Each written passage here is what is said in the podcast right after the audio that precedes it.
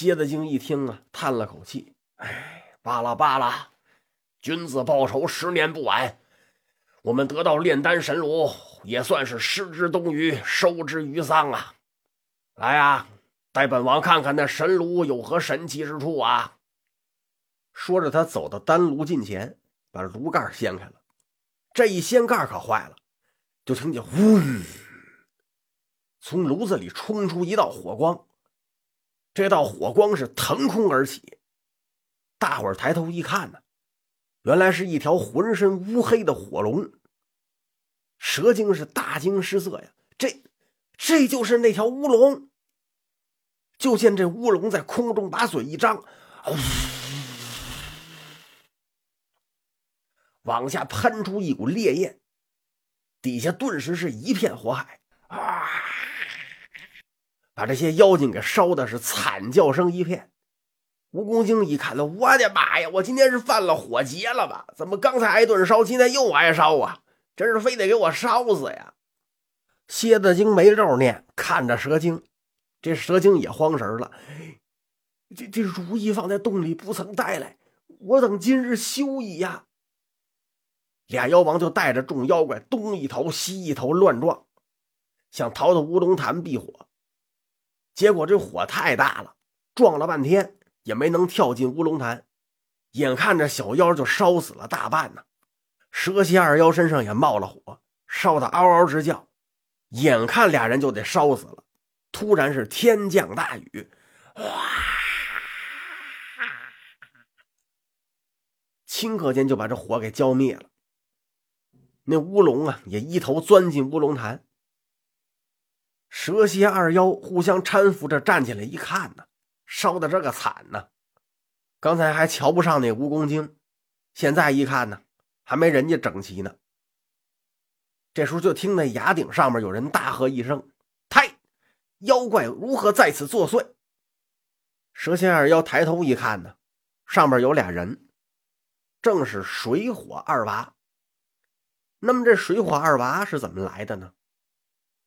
黄渤火烧妖洞之后，领人回去，把经过告诉了老汉。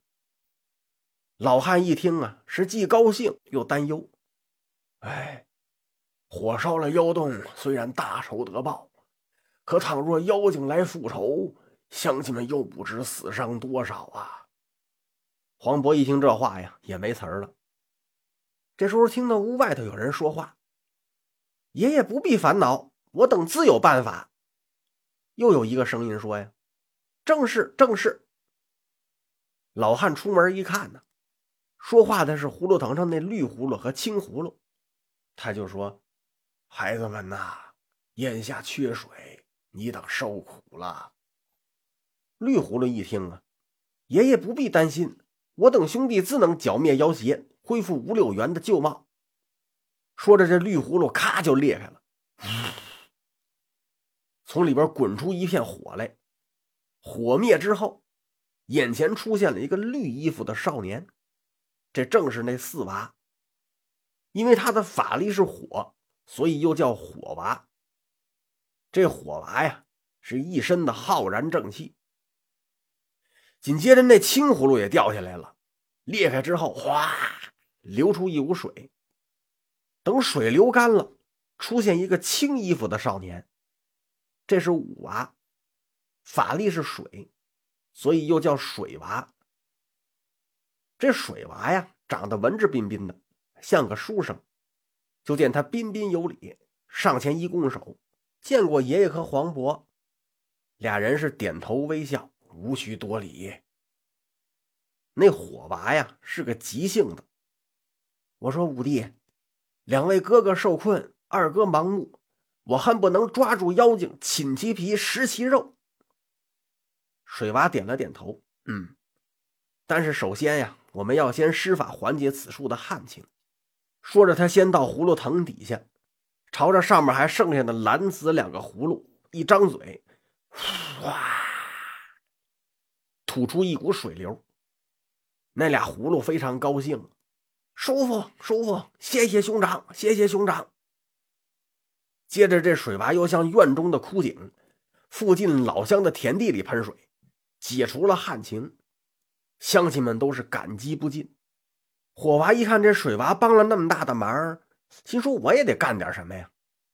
他往炉灶上一看呢，炉灶上有个壶，他就来到炉灶边上，我给大家烧一壶茶喝吧。一张嘴，喷出一团烈火，把炉灶里的柴火点着，烧了一壶清茶。老汉一看呢，赶紧找出茶具来给大伙儿倒茶。大伙儿一边喝茶一边聊天一看这边一切都安排好了，火娃瞪了瞪旁边那水娃的衣服。五弟呀，大哥和三哥还在磨手，我二人需要速去救援呐。老汉一听啊，把他俩都拉住了，不让他们走，怕他们俩去妖洞啊再吃亏。那黄渤打量了这哥俩半天。这时候过来，凑到老汉的耳朵边上：“老张啊，我观两位小哥有此一劫呀，你不必阻拦，日后必能逢凶化吉。”老汉一听啊，也不好再拦着了，但是他心如刀绞，流着眼泪说：“如此，你二人快去快回。”好，好。兄弟俩拜别老汉，出门前往妖洞。